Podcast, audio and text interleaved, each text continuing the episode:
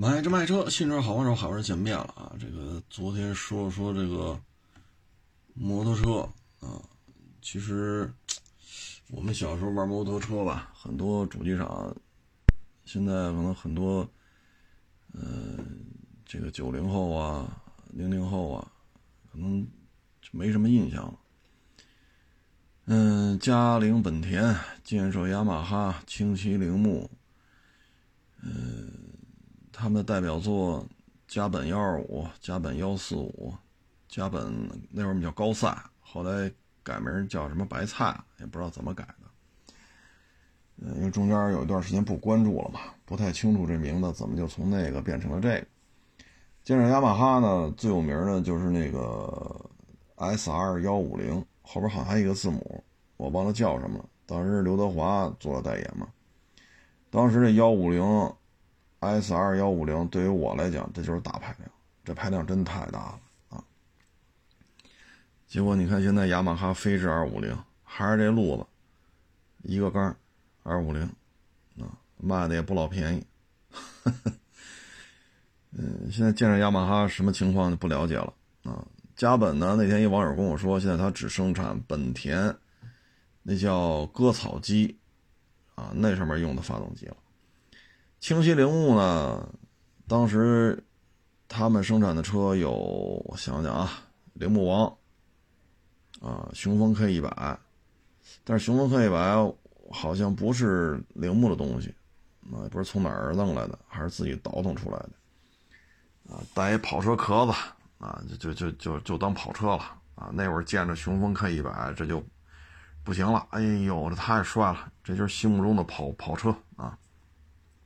你现在一看什么玩意儿，啊，呃，它的开山，它的就是功勋车型吧，应该就是那个轻骑铃木，叫铃木王 GS 幺二五，啊，前面带一个小导流罩，长方形的仪表盘，盘刹电起，铝轮，啊，就或者叫铸造轮圈吧，啊，那小车那排气，哒哒哒哒哒哒哒哒，倍儿脆啊。嗯，这里边最闹腾的应该是那个五羊本田的那排气，啊，那是最闹腾。然后上海幸福呢是 CG 幺二五，啊，那个感觉反正质量也很好啊，它就不如五羊幺二五，还有加本幺二五，不如那车看着大气啊。特别是那个加本幺四五，哎呦，那动力真的比幸福幺二五那个小 CG 强太多了。啊，小 CG 我觉得就是溜达来溜达去行啊。这个轻骑铃木呢，后来上过二五零 GS 叉是什么来着？但是现在也不太清楚是一个怎么一个状态啊。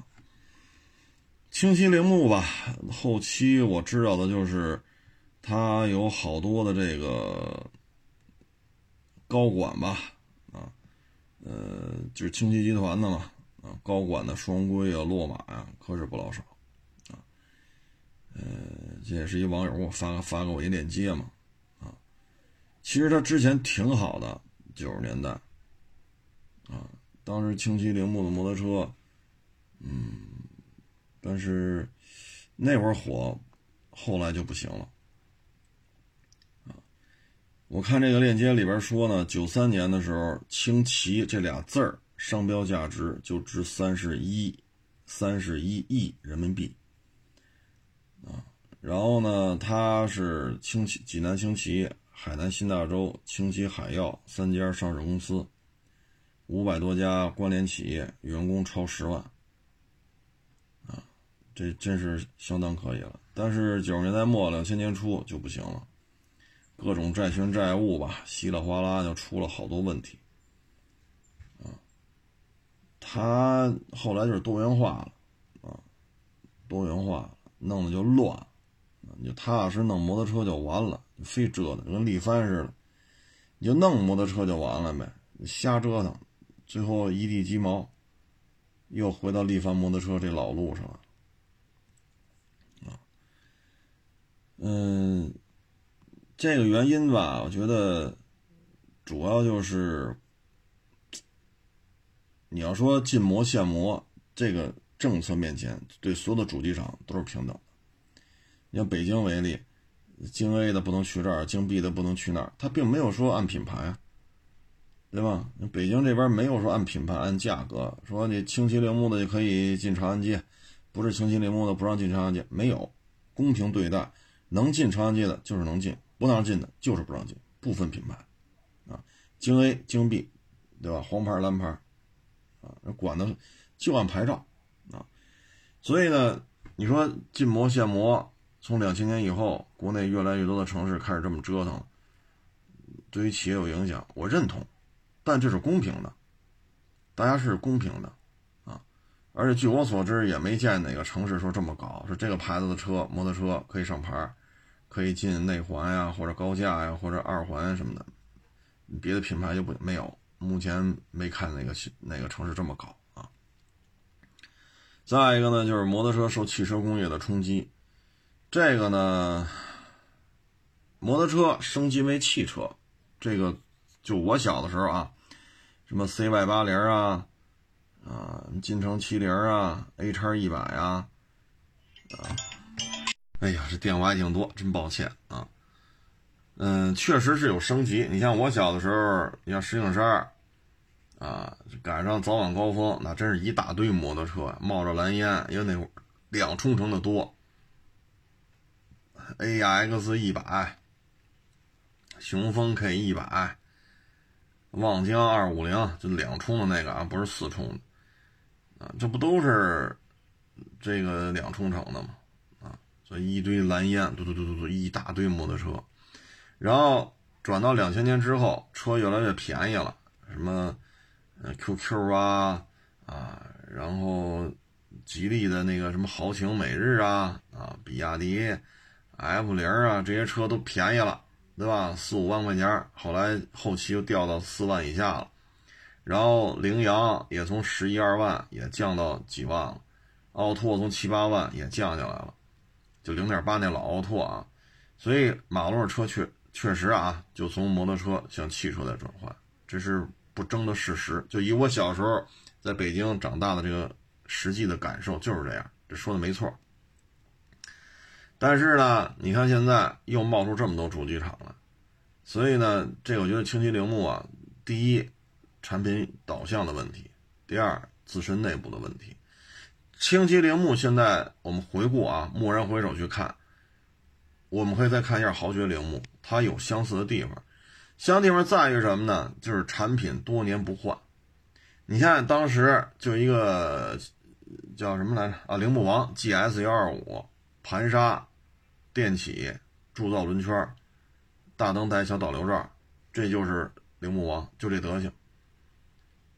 到济南铃木完犊子散摊子，也没什么新产品啊。那个二五零那个小跑车昙花一现，就类似于豪爵铃木现在二五零双缸，一一年、一二年一直干到今儿，然后扩缸机出一 DR 三百。实际上还是这台发动机，就这么多年了。豪爵当然豪爵铃木质量很好啊，这这有什么说什么，质量啊保值率这确实没得挑啊。但是这么多年了，这是不是有点不应该啊？啊，再说 Suzuki 他们家族也不是说就到二五零再往上没有了，也不能这么说吧。铃木他们家这大排量车多了去了啊，你公升级以上的一大堆。啊，二五零到共升级之间也一大堆，乱七八糟的摩托车多了去了。随便给几个，哎，不就挺好吗？哎，不给。啊，所以这个产品导向也是一个。当然，这个咱们前两天聊了一个，就是主机厂的中方这一边，很多事情也是无能为力的。清晰铃木这边，包括豪爵铃木这一边，中方想要更多，比如说。前二年炒的特别热，豪爵铃木要上七五零，完了，没有下文了，啊，所以这个清晰铃木完犊子吧，我觉得产品导向也是一个重要的原因。再一个就是它内部，啊，它内部的这种大量的这种双规呀，这种进去呀，呃，哎呀，这这这就没法弄了，这个。啊呃，所以我觉得清晰铃木这个完犊子吧，自身的因素应该占了比重比较大。第一，外方不给他，他没有向外方争取更多的产品。第二呢，就是内部资资本市场的一些不规范运作吧，啊，所以这个就完了。当时特别火了呢，还有大洋摩托，那会儿是巩俐嘛，啊，大洋摩托什么来着？反正还还有口号啊，我也记不住了。巩俐啊，九十年代的时候，大洋摩托是他们那一片效益非常好的一个单位。他们那儿的员工一发工资，好家伙，这整个这个周边的这些餐饮呀、集贸市场啊、服装啊，这那这这买卖全拉动起来了。当年的大洋摩托销售量、利润率、员工待遇正经八百是不错的啊。然后后来就沉寂了一段，但是最近这一两年吧，大洋又又火起来了，有 ADV，有踏板啊，逐渐也在往上。排量往上突破啊，呃，现在好像是到三百了吧排量，反正这二年大洋应该是给人感觉啊，应该是换了一个领导班子，所以整个对于市场的应变能力、新品的推出速度，方方面面吧，应该说现在看大洋是比较有活力的。剩下的像长春铃木 A 叉一百没了，金城铃木金城还在呢，啊，现在不也给人家代工吗？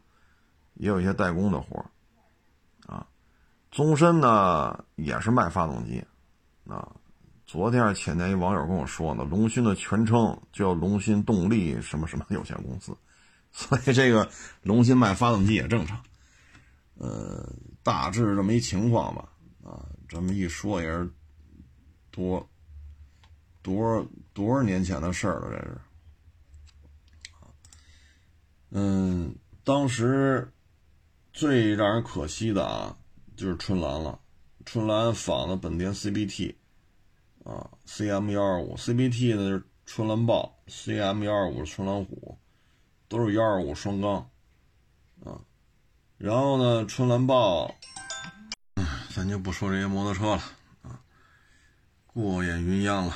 春兰的真是太可惜了，真是太可惜了，幺二五双缸。包括后来的马格纳虎王二五零 V 二水冷都做出来了包括那会儿幺二五水冷单缸的小踏板，春兰都已经实现量产了。这个已经做的，我觉得在九十年代末啊，这个技术水准已经相当可以了。但是春兰也是多元化啊，搞这搞那个卡车吧，摩托车吧。芯片吧，集成电路吧，房地产吧，这个那，最后空调就无疾而终。所以春兰当时技术前瞻性确实做到了非常好的状态，确实是达到了一个非常好的状态。很可惜啊，后来春兰归谁了，我也不知道了。很多网友都问了，春兰是不是就是春风啊？不是一回事春风啊是做 ATV 起的家。ATV 啊，可能很多网友愿意说它是四轮摩托。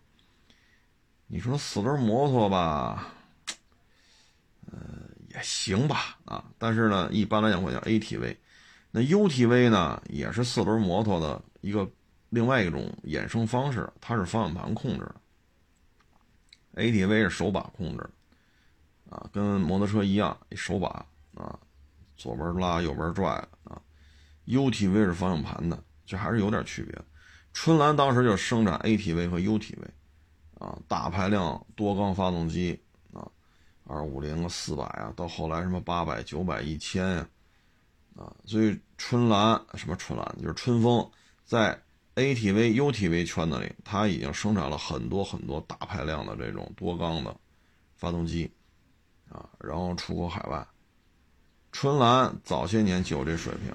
一二年、一三年时，他就有这水平，所以你不要看啊，这不就是弄了个什么传奇六五零机器，就非得说是春风国宾车。在这之前，他生产 ATV、UTV 已经很多年了，而且出口的量也不少。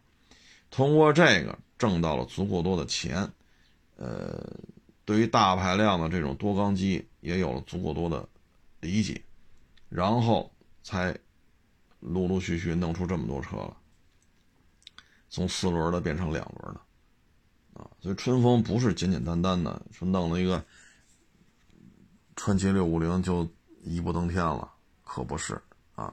为什么这么说呢？因为一三年的时候，我参加过春风动力的发布会。当时春风的高管就说来着：“我们这 ATV、UTV 在海外卖的可好了，这个那个那个这个，这是一三年的事儿了，各位啊，一三年。然后一三年、一四年，我那会儿正经八百还参加过一些 ATV 的越野的一些赛事的一些报道，我正经八百参加过，一站一站跟着跑，然后也开过这个 ATV 啊。”它的骑法跟摩托车完全不一样了，就。当然了，你别看它四个轱辘，它也有它的风险。就是说，一旦爬坡啊什么的，一旦车翻了，它要砸在人身上的话，你受伤的概率比两轮车要高得多。因为四轮的 ATV，它车身重量要比同排量的两轮越野摩托车重很多，一旦砸在你身上，这很麻很麻烦的这个。啊，所以我并不认为四个轱辘的 ATV 就比两个轱辘的越野摩托车安全，我不这么认为。你哪怕就是就是慢慢骑慢，突然一小陡坡，你一起，你一旦没掌握好，这车一下翻了，也是很麻烦。啊，当然水平高的就不一样了。我也是在现场看到了海外的职业选手过来参加国内的这种比赛，那 ATV 骑的好家伙，人车合一啊！腾空飞跃，那真是丝般顺滑，一气呵成，啊，这个就能看出车手的水准差距是非常大。当时是接触过，啊，所以可以跟各位说，一三年、一四年，春风的 ATV 已经做到了一个比较高的水准了。当时排量已经比较大了，八百、九百、一千，我记不太清楚了啊，反正排量已经做的很大了。啊，是大概这么一个情况。那这两天不是高考吗？这个在线教育吧，就是寒冬啊。高考呢是 全国上非常关注，但是在线教育就是真不行了。嗯，现在在线教育吧，应该说去年是疯狂的招啊，疯狂的招聘。今年呢，现在是疯狂的裁员啊，这就是在线教育。特别是今年求职在线教育的这些应届大学毕业生，你签了这个 offer，你拿了，谈完了，草签了，其他的都推了，然后现在告诉你公司不行了。而在春节前或者是去年，在线教育真是火的一塌糊涂，非常的火啊。这个呢，怎么说呢？嗯，我像我们家孩子原来啊也上过这种在线教育，就是上小学之前啊也上过这种在线教育。前两天我路过一看，哟，招牌没了啊！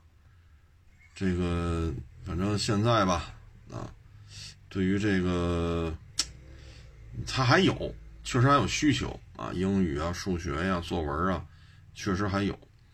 然后现在呢，整个这个风向就变了，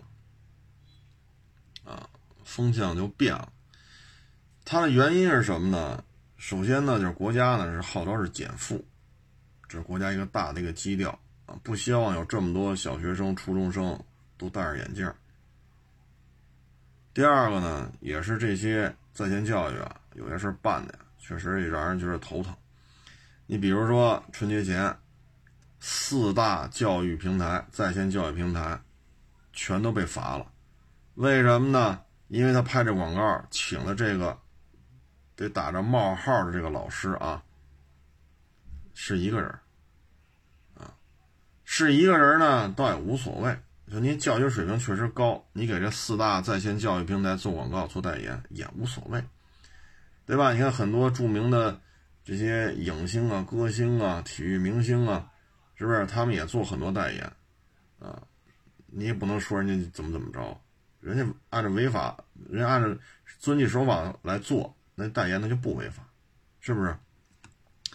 但是这个老师是出什么问题了呢？他不是老师，他给第一家在线辅导平台做广告的时候，说自己是干了一辈子小学数学。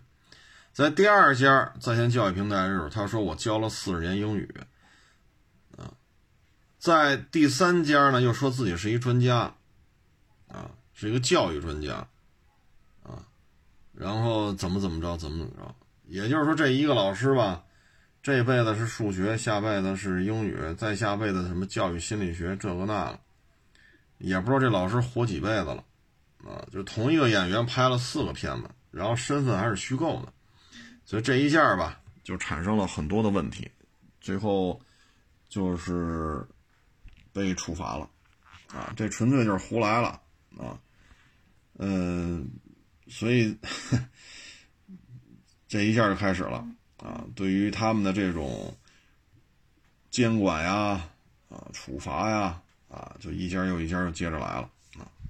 其实这个吧，我觉得从大的角度来看吧，这有点类似于什么呢？所有孩子放学都河里抓鱼去，上树摘果吃去。所有的孩子要么就是长院疯跑去，啊，那这也是一种公平，谁学习好就是好。当所有孩子都不出去玩，都不出去闹，都戴上眼镜了，都恨不得夜里十点之前睡不着觉，各种作业、各种考卷、各种辅导手册、各种练习册。早上六点多全都起来，早早就戴上眼镜了，啊，每天从小学就这么辛苦。那这个时候，你再考出来，你发现也挺难。那时候傻吃闷睡，考出来也挺难。但是呢，最起码那个时候的孩子，身体状态要比现在好很多，戴眼镜的比率非常的低。啊，他天天山上跑去，地里跑去，河里边跑去，啊，翻墙啊，上树啊，长院里边折腾啊。你看近视的概率就非常低。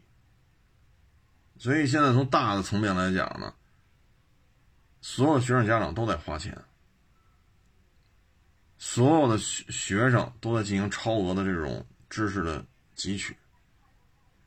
那最后谁合适呢？家长很累。孩子的身体素质不如过去，平台挣着钱了，平台甚至可以指挥千军万马，向东向西向上向下。而教育的本质是什么呢？是让所有的适龄儿童都能得到一个基础教育。在这过程当中，有人喜欢文科，有人喜欢理科，有人喜欢体育，有人喜欢音乐，那最终会有不同的出路。本质上是这样的，但是现在做成什么了呢？做成了就是各个教育平台疯狂的汲取或者榨取学生家长的这个，是吧？然后孩子们得不到锻炼，啊，早早戴上眼镜休息啊，这个对于这种，你说十八了啊，少睡点还好，你尤其是几岁、十几岁的孩子，还没发育成熟，多睡一会儿。啊，然后一些肌肉啊、心肺功能啊，其实都是这时候打下的基础。但是这个现在这些年龄段的孩子没有这个过程，除了一些体育特长生啊，你是练田径的，他练篮球的，那练游泳的，哎，除了他们，是天天是折腾去，剩下的已经全都或者说以北京为例啊，绝大多数都被各大教育平台啊成为了他们的货币供应商啊。那最终孩子们上学考大学考好大学依然很难，所以这里边呢就是这么一个现状。这里边呢，你包括这个短视频平台也是这样啊。你看前两天有这大车行的找我聊天了，大到什么程度啊？那手里边好几百辆车啊，可北京你找不出一家像他们家这么多车的，可北京范围你找不出来。雇了若干个主播，从早播到晚，这个时候你会发现了，你付出了很多的流量费用，你付出了更多的人工费用，然后你卖的这点车和你付出的这个成本相比呢，可有可无啊，可有可无。就好比你这个，你觉着做这个水桶似的，你觉着这个木头用料太多了，那你把木头砍下点去，那这水桶矮了，装的水就少了。木头确实少用了，木头的成本确实下来了，你的运输效率也下来了，因为你少装水了。你像你多装点水，你往上加木头，水芯装的多了，木头的成本上来了，人工费也高了，所以就是相辅相成的。啊搞得怎么样呢？很一般。这么大的车行，好几百辆车，搞直播盈利吗？最后，公司的账上还是亏，只不过今年比去年亏的少点。那最终谁挣钱了呀？短视频平台挣钱了。这么大规模的车行，投了这么多钱，雇了这么多员工，最后你的命运掌握在谁手里了？平台手里。平台负责出房租吗？不出，出收车的钱吗？不出。负责跟这盯着吗？检查卖车吗？不管。他控制了你的命运。做实业，做实业，做二手车肯定是做实业嘛，真金白银去掏出来了，收了车摆这卖，这个那个那个这个。最后你会发现呢，控制这些实业的不是国家。控制这些实业的，实际上就是这些平台。你包括说，他家里有地是吧？我种了一百亩的地，比如说我们家这都是苹果，或者说我们家这个这地里边长的都是这个非常好的大米啊，或者我们家地里种的都是花生，或者我们家种的都是老玉米，我要通过这平台把它卖掉。你这费用那费用这个那，平台能左右你。这块地，你这一百亩地的销量，那谁在踏踏实实干活？种这个地的人，平台呢？他完全可以操作。你看，很多网友说：“我关注你的短视频了，为什么就看不见呢？”那有些网友找我就说：“他说我拢共就关注了十个八个，怎么每天刷来刷去刷不着你呢？我还得跑我关注名单里边去点海国试车，点进去之后。”哎呀，您这一天一条，一天一条，天天更新，我怎么就看不见呢？我还得上关注名单里找着您，一点点进进去之后看，才能看到您发的每日一车。所以你发现没有？最终，当这个农民兄弟种着一百一百亩地，能不能快速的变现？当平台高度控制它的销量销量的时候，传统的经营模式说。中间商开着卡车来你家地边上了，你这地里多少老玉米？一百亩，看看多少钱呀？全收了，然后他把这个一百亩地的老玉米拉走，他再去做零售，啊，或者他这个这个省的有这个老玉米经销商，他要三十亩，那要二十亩，那要十亩，他在做大批、二批，啊，或者一级代理、二级代理啊，甭管怎么说吧，反正就这么个事儿，然后。大家都挣点就完了，但是现在呢，全是平台来运作了。你跟他搞不好关系，你就完蛋。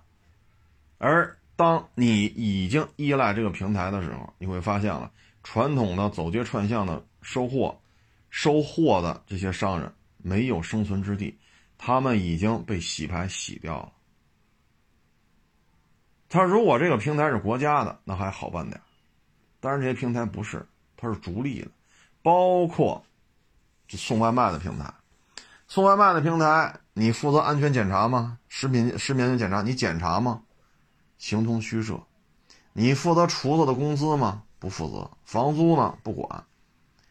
那你给这些送外卖的小哥开工资吗？不开。那他保险费用呢？保险费用他每每天给我三块钱，我才给他保，我只保这三块钱里的，三块钱之外的我也不管。等于你啥也没出，这么多饭馆，成千上万的饭馆就依赖于你这个平台，所以你就可以呼风唤雨，说卖一个一百块钱的这么一个外卖，啊，您这提点能提到二十多个点，啊，甚至于将近三十个点，然后还要参加一些打折活动，还要消费者再出一些费用，等于你这边一百块钱，你挣三十，然后还要是打折送这个送那，最后人相当于店家一百块钱的外卖拿到手就五十来块钱，然后消费者还要为这一百块钱还要还要投入一个送餐费啊，什么这个那，然后这包装费用也要这个盒啊袋啊，也要商家自行承担。那商家挣钱吗？不挣，钱都谁挣走了？这么多餐饮界的老板，甭管您是开三张桌子、五张桌子的，还是您三层楼、五层楼大酒楼啊，三五百张桌子的，还是说我没有堂食，我只做外卖。那最后都会被这个平台耗死。你稍有不从，排名里就没有你了，就没有你了。这个活动你不参加，排名里找不着你了；那个活动你不参加，排名也找不着你了。排名多了，几千家、上万家饭馆，你还让消费者从第一万家开始往往往往前刷呀？是不是？人可能第一篇、第二篇就完了，那你想上第一篇、第二篇嘛，还要单交钱。所以就会出现一百块钱外卖，最后到饭馆一合，合到手五十来块钱，五十来块钱这就没法挣了。你再刨去房租、人工、原料、水电相关税费，白干。所以为什么在线教育或多或少的受到一些这样那样的一些，是吧？这都是有原因的。我们是希望孩子们都学到更多的知识，开阔更多的眼界。但是当，尤其是早上坐地铁的时候，这小孩也就七八岁，一上车拿小板凳往那个地铁车厢那拐角那儿往那一坐，呼呼就跟那睡。大人背着书包把旁边护着，睡一钟头。到了西城也好，东城也好，小孩扒拉扒拉把小孩扒拉醒了，然后哼 五迷三道的就下车了。这一看就没睡过觉啊。你说说这这，你看这么大的小孩小学我看那那个那状态啊，也小学二三年级、四年级、五年级都不像，就像二三年级的。你说这玩意儿得到休息了吗？所以最终你会发现，从上到下疲于奔命，从上到下疲于奔命。过去傻玩疯跑啊。该考考，从这里边选好的。现在呢，一天恨不得就睡六个小时，各种培训班，然后从这边再去选好的。最后发现体质全下来了，眼镜都戴上了。这这个不是咱们搞这种这种基础教育的初衷，不是希望咱搞一基础教育，然后办各种补习班，所有的家长都疲于奔命，所有的孩子疲于奔命，然后戴眼镜，体质下降。这是咱们基础教，因为小学、初中这肯定是基础教育嘛，对吧？这不是咱们所需要看、想想看到的啊！你说天天还让孩子上房揭瓦，这肯定也不合适啊！啊，说天天河里边捞这捞那的，这也不合适，它确实有危险性。但是小孩应该的那种追跑打闹啊，啊，这个疯跑啊，他应该有这个过程。啊，保证安全的前提下，应该有这个过程。啊，我记得九九十年代吧，我去那个航空博物馆，的就也是昌平这边，九几年了。当时航空博物馆边上还有那菜地呢，然后我们坐着公交车吧，好像是下车之后就那菜地嘛，结果我们就发现啊，一看就是城里边的孩子，当时是老玉米地。把老玉米杆砍了，那是一冬天嘛。结果呢，你这人说什么？哎呀，这韭菜地真好，这一片大韭菜，说的我都晕了。我说韭菜那个秧才多粗啊，这老玉米杆子、老玉米秸子，这这有多粗啊？体型差距巨大呀，颜色也不一样。老玉米秸子，哎呦，那会儿就有这事儿了。啊，为什么呢？我小时候地里边跑来跑去的，所以我知道这是韭菜，这是老玉米杆子，或者老玉米秸子。人家不是，人家不知道啊，啊，所以有些时候你会发现，为什么去年到今年，对于平台的这种垄断也好，反垄断也好，这种声音就是此起彼伏的，就是因为弄到一定程度了。你比如说做餐饮的，这么多餐饮老板，这可实打实的都在做实业，他们实打实的在雇在雇佣，在提供就业机会，他们这么多小饭馆。成就了这么多卖菜的、卖肉的、卖米的、卖面的、卖调料的、卖这些餐具包装的，对不对？他们成就了这么多，当然最终您这平台，好家伙，你这就像原来那两天是谁给我发的，说吃了一三十多块钱快餐，最后店家实收十几块钱，平台扣多少，外卖小哥提多少。然后包装费是多少？促销活动多少？三十多块钱的一一一份饭，最后商商家实收十几块钱。餐饮业的利润五五开，这是较为常见的。但你也不能弄成百分之六十都给人扣了，让人拿百分之四十，那这显然挣不着钱了。这个，所以这个就为什么管来管去呢？说的说的就是这个原因啊，说的就是这个原因。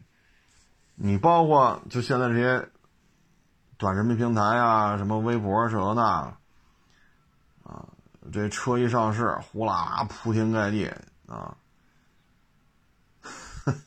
因为我这儿后台也老接着这活动，啊，您来拍一段多少钱？您来参加一活动多少钱？您来直播一下我们这车多少钱？三天两头就就有这个。所以，最终这些东西都是平台在操作。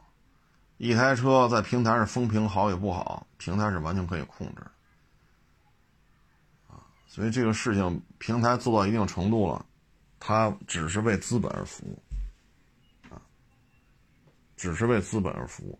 这为什么老老整治呢？就是因为做实业的，你以为你粉丝多你就牛了，你以为你做直播做的多你就牛了。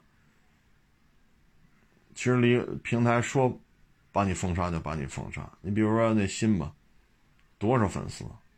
那可不是三五百万了，三两千万都不行。他的粉丝数比这还要高，一年的营收都以多少个亿为单位，那又怎样？说说玩完就玩完。你说你粉丝多有什么用？这就是非常鲜明的一个案例。翻手是云，覆手是雨，你是云是雨，你自己左右不了了。在线教育也是这样，啊，直播带货也是这样，包括这二手车，好家伙，这一天到晚扯着嗓子跟这这这那那这这那那这，最后呢，平台获取了很多内容供应商，甭管你内容好看不好看，反正获取了很多内容供应商。获取了之后，他的处理方式是什么呢？你要想说粉丝多少，他给你收费。上热门多少钱？增加粉丝多少钱？增加一个一万粉丝，今天打六折。哎，他既免费获得了各种各样的内容供应，还收到了很多钱。然后你看直播，这打赏那打赏，他还多多少少能提点。所以你发现没有，这个平台什么钱他都挣，而这个钱对于平台来讲，他们的运营成本没有那么高，啊，本身他们自己也没有自制的网这个网络一些宣传的东西，通过一些工会啊，控制一些自己养起来一些大号，形成一个，比如这个是汽车的工会，那个是美食的工会，这个是婴幼品的工会，那是怎么怎么着。然后再赚取厂家的钱，实际上最后你发现，你做直播呀，你做这个呀，你做那个呀，做来做去，你所拥有的一切完全取决于平台，不是这些网红控制了什么，而是平台控制了什么。网红控制了实业，这是表象，实际上是平台虚无缥缈的一个互联网平台控制了这个圈子里所有的实业，或者说。绝大多数干实业的，比如说餐饮业，比如说餐饮，就一二三线城市吧，一二三线城市有多少餐饮企业是完全拒绝这些外卖平台的？是不是这道理？啊，唉，所以这东西说什么好呢？就可惜了，这些今年毕业的大学生签完合约了，又要么不要了，要么降薪转岗，而其他的 offer 又都拒绝了，那确实挺可惜的。然后我再跟大家说一个平台的现象，也是这个房产的，房产呢到什么程度了呢？昨天咱不是说了一下这个二手房两边挑嘛，啊两边挑，然后呢就有这个干过这行的就跟我说了，这个远不止这些，譬如说这个大中介，他店里边是有手机屏蔽器的，把买家卖家都约都约了，他就把手机屏蔽器开开了，你打电话打不出去，别的中介想给你打你也接不了，这样的话就。在这个平台之下，有些问题就由不得卖主或者由不得买主了，明白了吧？所以这里边 包括这个小区啊，比如说有三十套房子在售，其中有二十套别的中介也有，大中介也有，啊，等于一房多卖嘛，啊，房主希望。尽快把这个房产给他卖掉，他可能张三李四王五什么的各家他都挂了，那这时候他们考核到什么程度呢？在我这也挂了，在你这也挂了。如果在这种情况之下，他没有通过这个大中介把这房子卖掉的，还会有罚款所以你看这些事儿办的，两边挑，手机屏蔽。啊所以为什么拼了命的来搅和呢？为什么说这边有八百八要的，这边说八百三十房子就卖？这边跟房东说有八百八要买的，这边跟买家说房东八百三就卖。实际上房东和买家就在这坐着呢。你电话这么打，人家一听，好家伙，在他这么挑唆之下，其实说房价上涨这种玩法。这种操作方式或多或少也推动了房价的上涨。为什么呢？比如说二点五，那一百万的时候二点五是两万五，如果一百一十万呢，那就不是两万五了，两万五再加两千五，因为那还多出十万来，那就变成两万七千五，是不是这道理？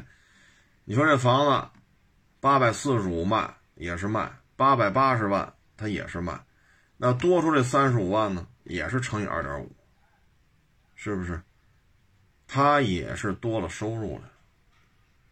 所以在这种情况之下呢，因为这也是干过这行的人跟我说，啊，哎，所以各位呢，就是您这买卖二手房的时候吧，你就是琢磨琢磨吧，琢磨琢磨吧，呃。有些事情，唉，所以说平台一旦大到一定程度了，啊，为什么叫整治呢？这就是各种行业的各种平台所出现的各种问题，就是要整治，都是有原因的，啊，都是有原因的。这个昨天说了说四合院啊。就很多网友还对这玩意儿挺感兴趣。四合院啊，现在就以北京为例吧，北京的这个四合院呢，现在说比较有价值的啊，基本上就是在二环啊，二环，嗯，二环以里，东城西城啊，基本上就是就是这么两个区。啊，以二环为分界线。你说我四环有一四合院，五环有个四合院，六环没问题，都是好事儿。毕竟北京地皮贵嘛。但是这里边牵扯一问题，就是价格就下来。你说我门头沟有个四合院，那人家说了，我琉璃厂有个四合院，那这价格就那就不是差一点半点了，对吧？您说我这个怀柔有个四合院，那人说了，我这个南池子有个四合院，这能一样吗？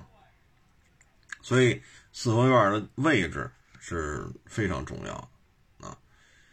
呃，四合院呢，因为它是相当于这块地啊，这块地，然后外加地上的建筑。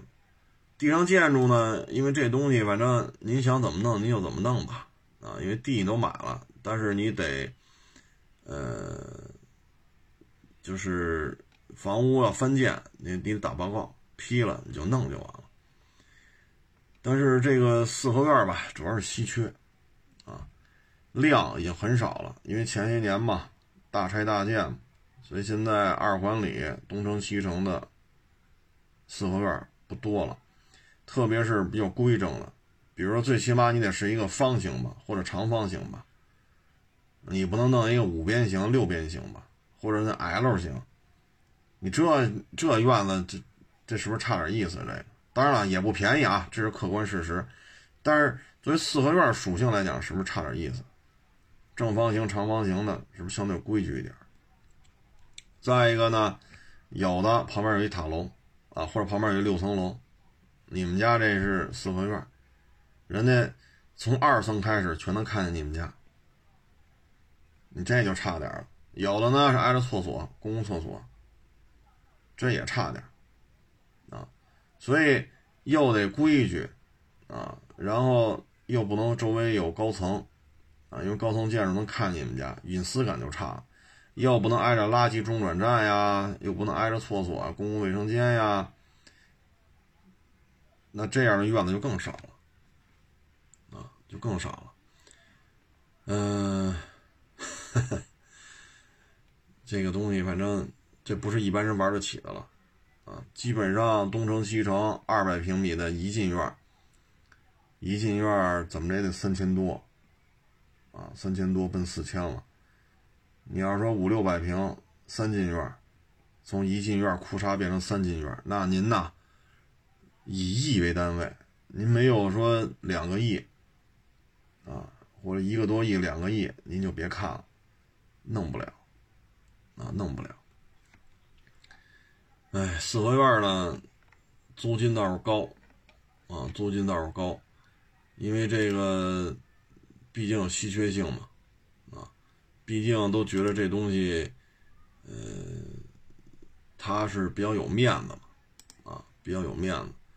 所以，有它的它的租金要远高于同面积的，或者说同样房款总价的这些楼房。你比如说，你这个院子三千多万，那你每年的租金可就高了去了。他要比你花三千多万买了一个大平层，或者说塔楼当中的复式，要比这个租金高，啊，要比这个租金高。但这绝不是一般人能消费得起了，因为总价太高了。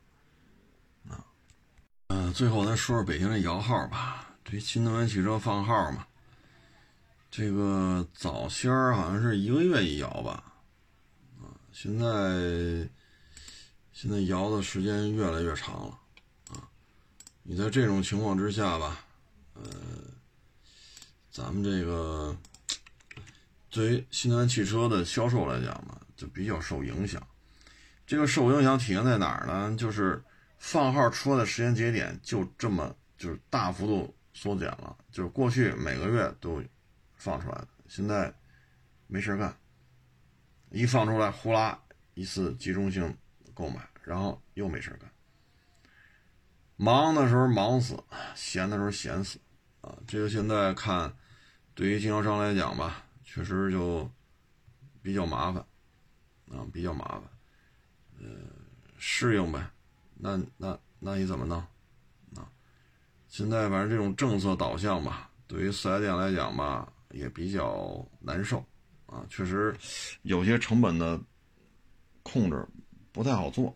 你比如说，你这个中间这几个月怎么办啊？你现在就两次。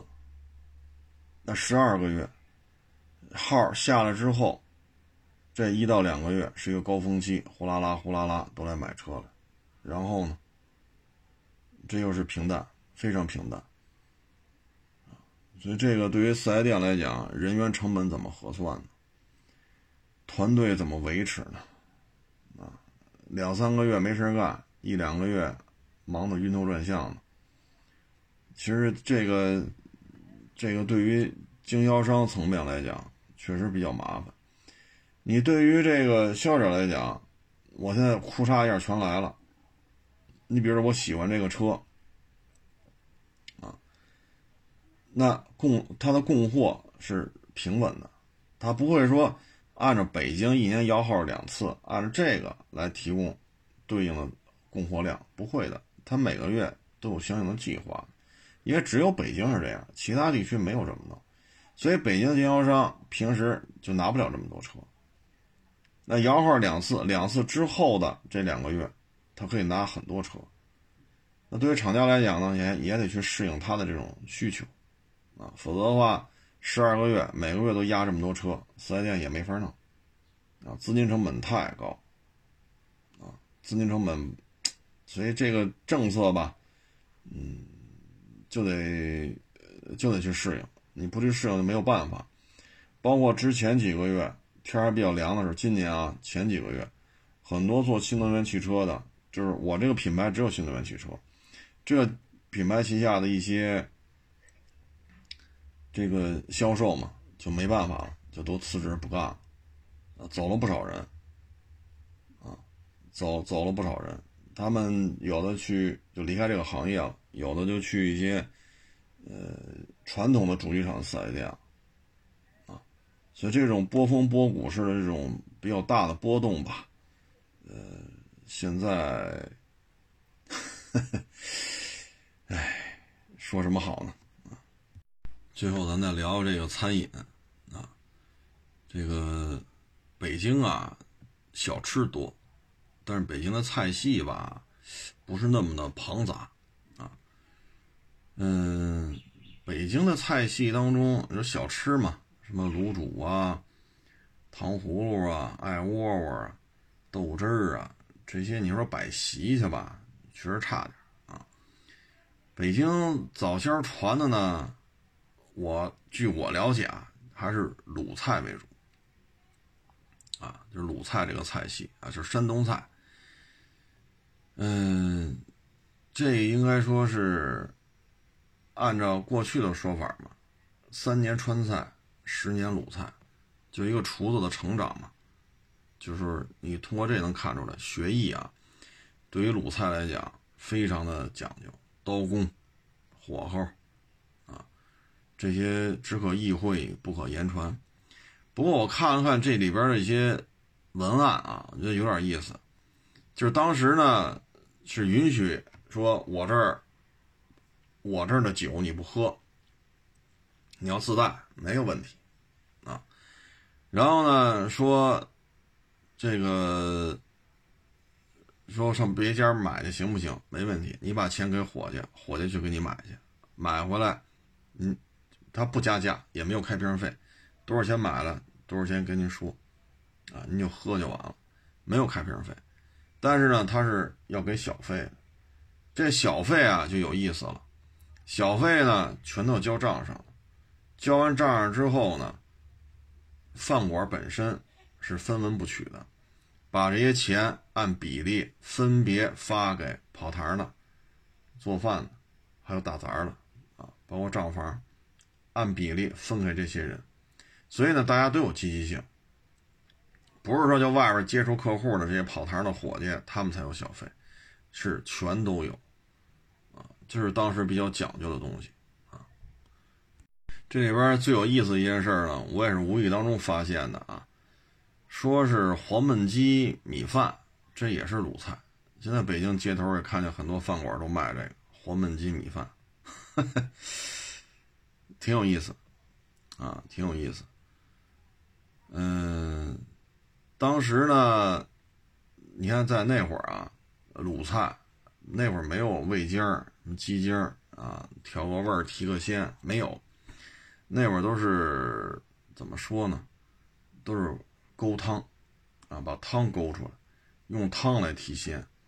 所以山东菜汤底儿，这个汤老汤是它的灵魂啊，没有这个上好的老汤勾这味儿鲜，这个劲头子就提不出来啊，所以必须要有啊，就像川菜似的，必须有辣椒，越辣越上瘾，越上瘾越辣，越辣越上瘾，这这这形成一个口感上的一个依赖性，他就愿意，其实是对口腔一个灼伤。但是呢，它对中枢神经是有一个刺激，所以就形成这么一个循环了啊。呃，当然也跟四川啊这个气候是有关系的，需要吃一些辣啊。所以一方水土养一方人啊，一方水土出一方的菜系，这都是有原因的。其实有机会可以捋捋，但是现在就是太忙。川鲁淮扬啊，这都是。几大知名的菜系啊，北京可能也就是烤鸭、涮羊肉，嗯，火烧、焦圈、豆汁儿、卤煮，啊，可能也就是这些了。剩下的好像太有名的菜系，还哪天还真得琢磨琢磨，看看北京本地的菜系都有什么啊。反正多少年了，川鲁淮扬，这是中国。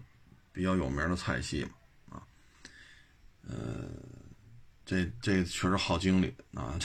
现在这忙的这晕头转向的，这个要学这个，呃，可能需要点时间吧，前两天我忘了在哪个台了，看了一个节目，这节目有点意思。他说的是什么呢？就是家里。啊，可能做的这个餐饮，我忘了是他连续播的啊，我具体叫什么我都忘了。有的呢是拿那个猪内脏，啊，搁点那个那叫什么来着？豆腐的一种，你看叫什么都忘了。然后炖，啊，小火慢咕嘟四五个钟头，然后这个猪下水炖熟了，炖炖烂了都给，然后那豆腐也吸了它的汁儿了。啊，然后再加上辣椒酱啊什么的，一调，每天都在这卖，啊，然后通过这个把几个孩子都供养出来了。另外一个呢是做那肉卷子，拿那鲜猪肉馅儿，啊，把它蒸，就弄成就就怎么说呢？先摊鸡蛋饼，鸡蛋饼摊完了，把鲜猪肉馅搁里边卷好，卷好搁那屉里边蒸，蒸熟了，然后出去卖。然后就因为这个，把家里几个孩子也都拉扯大了，啊，然后孩子长大了之后，有的出去找工作、打工啊，这个那，最后转了一圈，孩子又回来了，又跟爹妈学这个，他说，毕竟就守着父母嘛，毕竟这是自己的家乡嘛，每天就在这儿，就这方水土，啊，哎，就回来做这个。还一个是广东。我忘了哪个城市了，是佛山还是哪儿？家里头炒那个炒生蚝吧，是叫什么来着？这这这这这一期节目看的比较快啊，没记住啊。然后呢，家里也是炒了几十年了，它是一大饼铛，那那道菜叫什么我也忘了，就是贝壳把里边肉弄出来，然后加上鸡蛋液，然后就在大饼铛里这么炒，好像是这么个做法啊。呃，但不，这个我不见得说的对，因为确实。片子拍的有点快，已经几分钟演完了。他呢，老人呢就在这吵吵吵吵吵了几十年，把这孩子呀送去读大学了。大学毕业之后吧，什么北京啊、上海也都去工作，但是觉得太累。后来呢，春节回家就觉得，哎，不如我就回来，还是踏踏实实做我这个，我是叫炒生蚝吗？哈。我干干脆跟老爹就学这个得了，做一辈子了，都把我培养成大学生了，对吧？家里也就买了房了，这个那，然后他就接过老父亲的班在这店里边炒这些东西，啊，做的也有滋有味。我觉得这个真是挺好的，啊，真是挺好的，这就是子传父业嘛，啊，家族传承，挺好的啊。都不是一些特别大的城市，不是说北上广深这种一线城市。但是呢，这种生活状态，我觉得我觉得挺好的。我何必去参与到九九六那种工作方式当中？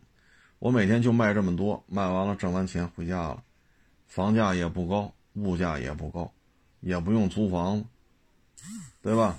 然后一家子，这个老老少少都在一块儿，这每天都能跟亲人啊一天工作一起生活，这不是挺好的？挣的钱也够吃够喝，我觉得这是也是一种生活态度，挺好啊。这个你真去职场了。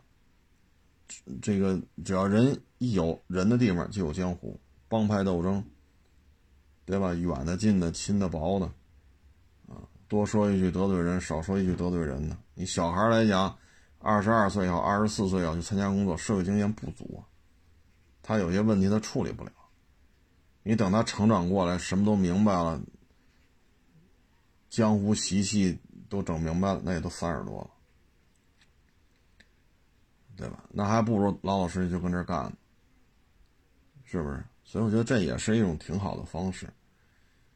嗯，但是在北京啊，可能这种只适合我觉得一一线城市可能够呛啊，主要就是房租的成本呀，啊这个那个呀，这事儿太多啊，它只适合这些地方。挺好的，我看完之后我也觉得挺感慨的啊。子承父业，啊，你说成本高吗？也不高，啊，其中有一个卖那个鸡蛋饼卷那个肉的那个，人家推一个手推车，人都没有房租，那个猪下水煮煮四个钟头，然后这期间加那个什么豆泡啊什么玩意儿，然后再调辣椒酱，加点醋一勾这味儿，把这鲜香劲提出来，那是租小门脸房，也不大，也就二十平米。我说三十平米可能都说多了，那种四五哎呀都不算城市了，你五六线城市吧，你租个这么大小门脸又不是在说市政府市中心，房租就很低了，啊，一天卖个几百万回家了，啊，那是佛山还是哪儿啊？那个那个儿子跟老爹学炒那个那种就就叫生蚝吧，我就是随便起个名字啊，不见得对，那门脸也不大。而且呢，白天出去买买，早上不赶海嘛，回来呢，早上把这东西买买回来处理了，然后就是晚上天一擦黑才营业，一直干到后半夜，也挺好，是不是？也挺好，门脸也不大，啊，白天我不知道是不是把它怼出去，就给人家做早餐的呀什么的，这样的话房租能降低一点啊。挺好的，我觉得这种买卖挺好的，什么九八五二幺幺啊，嗨，其实说了说了归齐，你不还是希望有一个不错的收入，有一份稳定的工作其实子承父业这挺好的，啊，你不用说那么多心灵鸡汤，还是那句话，真心希望你好的只有你爹你妈，为什么呢？你爹你妈把你给带到这个人世间。他们是发自肺腑的，希望自己的闺女也好，儿子也好，希望自己家的孩子好。他们甚至于可以不惜任何代价，就是发自肺腑、不求回报的，希望自己孩子好啊。您放心吧，您不用看那么多心灵鸡汤，包括你九八五二幺幺啊，清华北大、哈佛、剑桥，这个那个那个这个，你博士后后后后后。那最终你也不是也希望有一个不错的收入，一个稳定的工作吗？离家近点，别太累了。其实这些我觉得都行，都行，啊，只不过呢，想休息就费点劲了。但是呢，真的没有那么多什么 KPI 考核呀、帮派斗争啊、部门之间的争斗啊、公司项目调整啊，今儿堵车打卡又晚了一分钟又扣我钱呐，没有。啊，你像这种饭馆，晚开一分钟，早开一分钟，没没没什么，没什么变化。啊，当然了，该享受大学教育还是要去享受，还要去汲取更多的知识，这是应该的。但是大学毕业之后，我觉得这种买卖是可以做，挺好的，啊，也不是什么重资金投入，对吧？你弄三四头猪的下水，这才多少钱，对吧？弄个几十斤豆泡的，真有多少钱？